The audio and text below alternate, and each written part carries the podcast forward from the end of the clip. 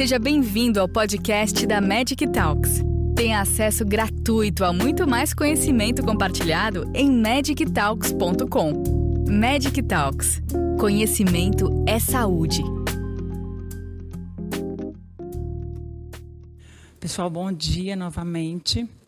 É um prazer tê-los aí do outro lado, né? Infelizmente esse ano tanto a CROI como o pós-CROI ainda teve que ser de forma virtual. Vamos torcer que, que para 2022 a gente consiga fazer presencial, né? Saudades de encontrar todo mundo por aí. Vou falar um pouquinho nesses próximos 30 minutos do que foi apresentado na CROI deste ano sobre os novos antirretrovirais. Esse é o meu potencial conflito de interesses e para ficar um pouquinho mais didático, eu acabei dividindo essa apresentação nesses principais tópicos. Coloquei aí a foto da Alexandra Kalmen, ela é professora na Universidade de Geneve, na Suíça, porque foi ela que fez essa apresentação na CROI, e vários slides que eu vou usar foram cedidos por ela. Para a gente começar, né, a gente vem batalhando aí na melhoria do tratamento do HIV há quase 40 anos e continuamos a, na busca da pílula, né? A chamada seria a pílula mágica, né? Aquela pílula fácil de tomar, que fosse uma única vez na semana ou ao mês, que fosse bem tolerada, que eu pudesse dar para todo mundo, para criança, para o velhinho, para a mulher grávida, para a pessoa com infectada, para a pessoa que está começando o HIV, para a pessoa com, com infecção muito avançada. Então, com isso, com certeza, eu conseguiria controlar de maneira mais fácil a carga viral, que é o grande desafio do ponto de vista populacional. Por que é tão difícil? Né? Fazer estudo clínico é muito caro. Aí um compilado das três fases, fase 1, fase 2 e fase 3 dos protocolos, para a gente ver o quanto oneroso, quanto mais é, é, caro esses processos de estudo estão se tornando nos últimos anos estão ficando mais caros e mais complexos. E para a gente tentar minimizar os custos, as pessoas acabam condensando as visitas em, número menor de visitas no site, ou seja, no centro de pesquisa, e fazendo com que os pacientes, né, os voluntários de pesquisa, sejam submetidos a uma alta carga de procedimento numa única visita. Então, é bastante complicado a gente desenvolver pesquisa clínica. Mas mesmo assim, com todos esses processos de alto custo, a gente consegue ainda ter bastante é, esperança em drogas novas né, que estão por vir e nas que já foram recentemente licenciadas. Anticorpos monoclonais, como o ibalizumab, licenciado desde 2019, Fostenzavir, desde o ano passado, da Pivirine, que ser, já está sendo utilizado, na verdade, na África como PrEP, a Bia com certeza vai falar um pouquinho aí para gente. Dolutegravir, uma medicação tão conhecida de nós todos, que a gente conhece bem e eficácia, agora já em comprimidos que podem ser dissolvidos para a gente administrar aí na criançada, na criançada é, recém-nascida mesmo. E medicações que foram agora, há pouco tempo, licenciadas para medicações de, de, de uso de, é, prolongado, como cabotegravir e a ripivirine. Lembrando que nada disso, infelizmente, ainda foi licenciado aqui no Brasil. Isso é bom, né, mas bastante complexo. Olha o custo da terapia com cabotegravir e rupivirine, que foi licenciada agora, recentemente, no começo desse ano. 15.700 dólares por paciente. Praticamente inviável uma medicação nesse custo para um país tão pobre como os países do continente africano, né, onde tem maior número de pessoas soropositivas, e também difícil aqui para o Brasil. Falando um pouquinho dessa combinação, o Valdez já falou bastante sobre terapia dupla. O nome comercial é Cabenuva, licenciado pelo FDA agora, dia 21 de janeiro. Por enquanto, ele é um regime para uso exclusivamente em suíte. São pacientes que estão virologicamente controlados e fazem a switch para essa medicação injetável. O paciente não pode ter tido falha prévia. Idealmente, não pode ter hepatite B, ou se tiver hepatite B, ele tem que estar usando alguma outra medicação, tipo entecavir. Como a gente não tem dados, não tem estudo em mulheres grávidas e nem em mulheres em idade reprodutiva, é contraindicado. A questão das interações medicamentosas, a gente tem que sempre avaliar. E como é uma medicação é, de uso prolongado, a gente precisa fazer uma fase oral, que a gente considera como uma fase de lidim, durante aí um, 30 dias, um mês, né, para ver se essa pessoa vai ter algum evento adverso. No último dia da, da, da administração oral, a gente começa então com a administração, por enquanto, somente no glúteo, não é autorizado ainda no deltoide nem no vasto lateral, de cabotegravir 600 com ripivirine 900, repetindo a cada quatro semanas. Vários trabalhos foram apresentados na CROI deste ano em relação a essa terapia combinada de cabotegravir com a rilpivirine. Eu vou puxar um pouquinho a sardinha para o meu lado. Como vocês sabem, eu faço ambulatório de idosos. Então, eles apresentaram essa análise do uso durante 48, 48 semanas, desculpa, de cabotegravir com ripivirina em pessoas com mais de 50 anos, comparado com pessoas com menos de 50 anos. Então, a gente vê aqui em azul mais escuro quem tem mais de 50, em azul claro quem tem menos que 50. Na posologia, cada oito semanas, a cada quatro, ou o braço comparador oral. E a gente vê que a proporção de sucesso virológico foi idêntico nos três braços. Não só o sucesso, mas a questão de tolerabilidade e de segurança. Efeitos colaterais baixíssimos, e o que é extremamente importante, né, a questão do, do, do, paciente estar ou não satisfeito com a terapia que lhe é fornecida. Então, a gente vê aqui, em verde, comparando com o lilás, quando eu comparo a administração parenteral a cada dois ou a cada um mês, com o lilás, que é a, a medicação oral, o quanto o meu paciente, seja com 50 anos ou com menos de 50 anos, está mais satisfeito com esse tratamento. Questão do ganho de peso. Né? Hoje é uma preocupação de todos nós. A gente tem a aula aí da Camila, que vai falar bastante para a gente sobre isso. Mas isso é uma coisa que preocupa né, é, para tudo que está surgindo de novo em relação à terapia antirretroviral. A gente conhece bem a similaridade do cabotegravir com dolutegravir, são moléculas muito, muito semelhantes, e tem essa questão tem relação não tem relação com ganho de peso. E o que, que eles mostram aqui para a gente? Alteração mínima, nada significativa de peso, quando comparado à terapia oral, e praticamente não mexeu no perfil lipídico. Então, mostrando né, que essa combinação de drogas, um nucleosídeo não análogo junto com o inibidor de integrase na formulação de uso parenteral, foi bastante seguro em relação ao perfil lipídico, sem ganhos significativos em relação ao peso. Que teremos pela frente? Né? A gente está aí na pandemia Covid, muita coisa do Covid impactou no desenvolvimento de medicações, de estudos, não só para o HIV, mas para todas as doenças. Vou me ater um pouquinho do que foi apresentado na CRO em relação à fase 2 e à fase 3. O que a gente tem de novo, né, que já foi apresentado é, para nós todos lá em 2019, no IAS, quando a MEC apresentou o Slatlavir. Ele é um novo nucleosídeo, só que ele não é nucleosídeo que faz a, a transcrição, mas sim que, que inibe a translocação da transcriptase reversa. E essa droga ela é bastante interessante porque ela, ela age em múltiplos sítios de ligação. Isso confere uma estabilidade muito grande à droga e, consequentemente, uma resposta também a cepas que tenham é, mutação de resistência. Uma droga com uma vida média muito boa, né, aí mostrando uma vida média em, em célula de até 150 horas, e com uma, uma potência também muito boa.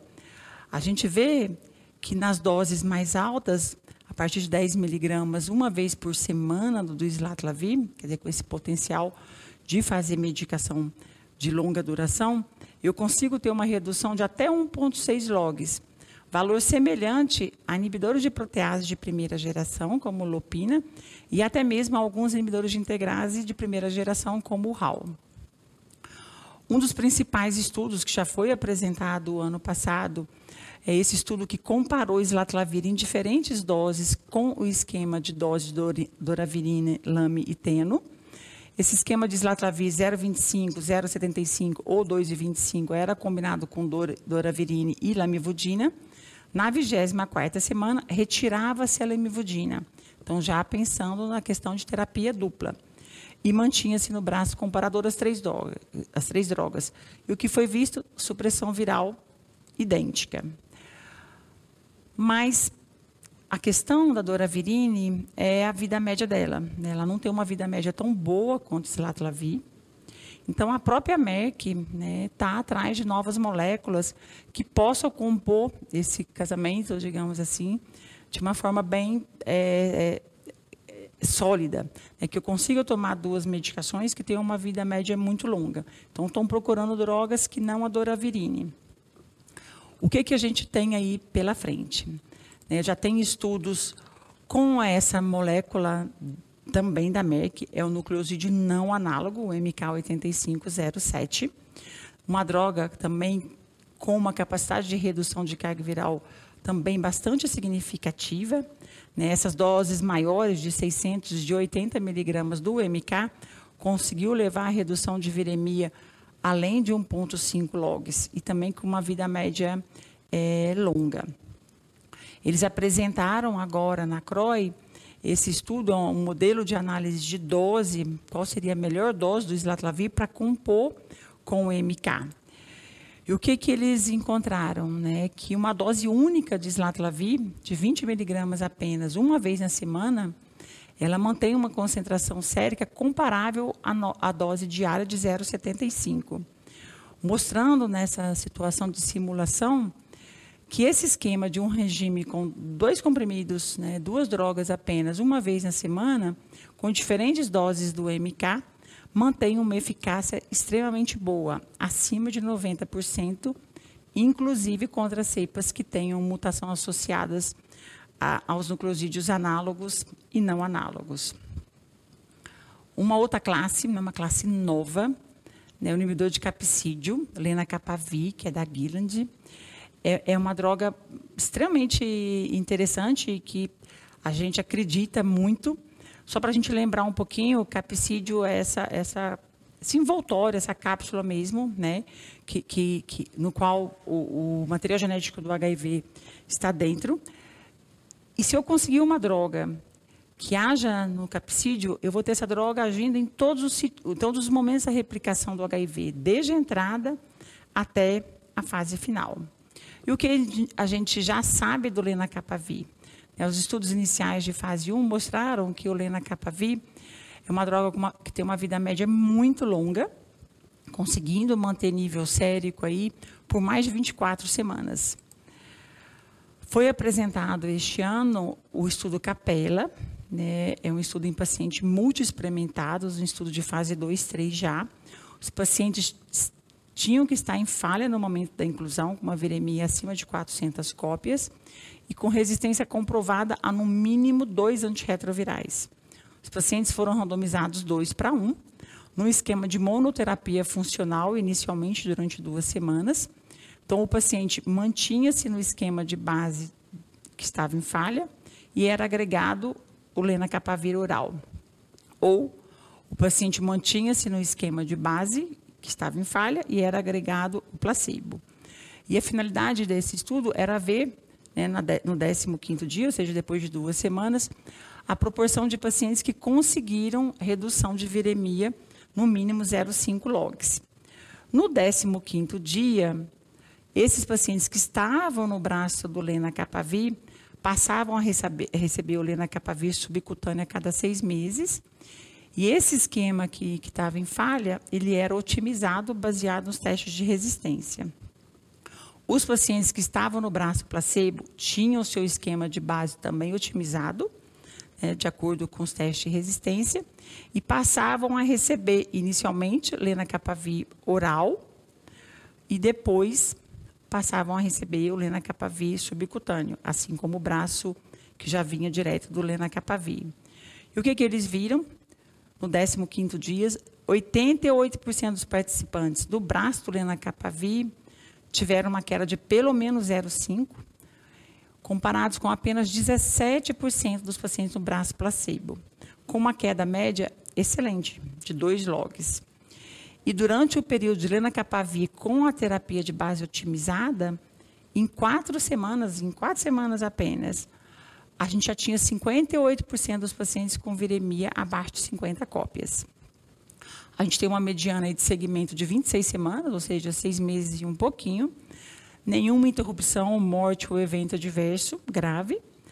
Os eventos mais comuns foram no local da aplicação, lembrando que é subcutâneo, a maioria de forma bastante leve e com uma durabilidade bastante curta. E a Gilland, já em novembro desse ano que passou, já fez um press, um press release para a imprensa, anunciando esses dados do Capela, porque realmente é uma droga bastante promissora. Aí vem a grande questão, né? Os pacientes estão envelhecendo, estão complicando, estão fazendo disfunção renal, disfunção hepática, vamos começar a ver desde o início. Então, eles já fizeram uma análise de farmacocinética em pacientes que tinham algum comprometimento de disfunção hepática. O aumento de concentração do lenacapavir nesse perfil de paciente é muito pequeno, não tem significância clínica nenhuma, já mostrando que não precisaremos, provavelmente, de reajuste de dose em pacientes que tenham disfunção é, hepática de grau leve ou grau moderado. E também né, a gente conhece bem a capacidade de indução de resistência do HIV às medicações. Então já é uma preocupação desde o começo do desenvolvimento da droga, a capacidade ou não da cepa induzir a, a resistência àquela droga no qual está sendo testada. Então eles já identificaram as principais mutações que podem acontecer e já há estudos né, que revelam é, as bases estruturais de como essas substituições levam essa, essa mutação. Isso é bastante importante porque já deixa aí meio que pré-engatilhado o desenvolvimento de uma provável segunda geração dessa classe de drogas, ou seja, dos inibidores de capsídio. E como eu disse lá num dos primeiros slides, né, a gente tem que achar droga que todo mundo possa usar, inclusive quem usa medicação concomitante ou que está infectado com, com vírus C, com vírus B, com, com tuberculose, que é um grande problema, inclusive aqui para a gente no Brasil. Então, eles fizeram essa avaliação de interação medicamentosa em pacientes, é, em pacientes não involuntários saudáveis, de pessoas sem HIV, e administraram lenacapavir com cobicistat, daruna com cobi, voriconazol, rifampicina, famotidina, pita e rosuvastatina e também com TAF. E em relação às drogas, exceto a rifampicina, não houve interação desfavorável. Ponto negativo, né? a gente tem um grande problema da tuberculose aqui no Brasil. Aparentemente, não poderemos usar a lenacapavir com a rifampicina por conta da rifampicina ser um grande indutor do citocromo. Em relação aos inibidores de entrada, né, quem é das antigas, como eu, lembra bem do Infuvitide, ajudou a gente aí, mas uma molécula, uma droga muito difícil, né, duas vezes ao dia, parenteral, ninguém aguenta. O Maraviroc, inibidor de CCR5, o único até agora, não temos outros. E agora, como eu falei, o ano passado licenciado Fostenzavir, que ele é um inibidor de, de attachment, né? ele evita o acoplamento da GP120 com o CD4. Então, não importa o tropismo do vírus, o fostenzavir pode ser usado, tanto no R5 como no X4. Inclusive, pode ser usado em combinação com maraviroc e com infuvitide, se for necessário. Só que de forma esquemática, para a gente ver como ele age em sítio totalmente diferente da infuvitida e do maraviroc. É, como ele já foi licenciado o ano passado, não teve grandes novidades na CROI deste ano. Né? O estudo que é, foi executado e que foi usado, na verdade, para aprovação do Fostenzavir foi o Bridget, que era de pacientes multi-multifalhados, no qual a resposta foi bastante boa. Caro também, né? 7.600 dólares por mês. Complicado. Aí a gente tem que dar uma conversadinha com o pessoal da Jéssica Vive, porque a gente consegue, em algumas situações aqui no Brasil, fazer a solicitação de uso compassionado. A grande preocupação era, será que se o paciente tiver redução ao ibelizumab, que é um anticorpo monoclonal, ou tiver resistência ao maraviroc, eu vou ter redução da atividade do fostenzavir, na verdade do tenzavir, que é a formativa da, da droga, isso foi mostrado inúmeras vezes, e novamente agora no CROI, que você ser resistente ao maraviroc ou ter é, é, redução de suscetibilidade ao ibalizumab não interfere em nada na resposta ao fostenzavir. Faz tempo que a gente vem atrás né, de novas classes. Os inibidores de maturação, lembrando que a maturação é a fase final do vírus, os de primeira geração foram todos interrompidos sem sucesso. Temos dois aí, né? 254 e 937, também da GSK Vive. Já em fase 2, né, eles pegaram pacientes, como é, é, estudo muito, de fase muito precoce, por isso o N tão pequeno, né, pacientes é, virgens de terapia, fazendo monoterapia com doses distintas, 200, 10 ou placebo. Esse estudo, por questão do, de resistência, ele foi é, modificado para um tempo de monoterapia menor, de 10 passou para 7, com outras doses, 140, 80 e 40. E o que a gente vê? As doses mais altas utilizadas, que foram as doses de 200 miligramas ou a doses de 140, levaram a redução abaixo de 1,5 logs, sendo que a dose de 200 miligramas levou uma redução extremamente boa, de 2 logs. Também bastante segura, aparentemente, uma tolerabilidade muito boa. E os estudos sequenciais serão feitos com essas três doses do inibidor eh, de, de maturação. Existe um outro inibidor de maturação, o 937. Ele é muito semelhante ao 254, só que como tem vindo nessas mudanças em relação à questão de apresentação das drogas também de longa duração, esse é o desenho dessa molécula. É um inibidor de maturação para ser usado com intervalo de administração bastante longo. E tem esse outro inibidor de maturação, 232, que ele via cambuster de, de cobicistat, e o estudo foi interrompido pela própria indústria. São essas as moléculas mais próximas né, a virem para a gente. E aonde elas vão entrar? Né? Qual será o espaço dela dentro das guias internacionais? Para início da terapia antirretroviral, islatravir, a combinação islatravir com doravirine, e já temos estudos de fase 2 com inibidor de capsídeo lenacapavir. Pacientes em suíte, né, aqueles pacientes que estão estáveis, sem resistência prévia. Já autorizado pelo FDA, né, desde o começo desse ano, cabotegravir e rupivirine. Anticorpos monoclonais, islatravir sozinho, combinado com alguma outra coisa. Islatravir com o MK. E a terapia dupla com doravirine, islatravir e MK. E multiexperimentados, desde o ano passado, fostenzavir, ibalizumab, plena Capavi e provavelmente esse será o papel do imidor de maturação. Precisamos de drogas novas e precisamos de novas apresentações. Né? Isso é que a ciência busca hoje.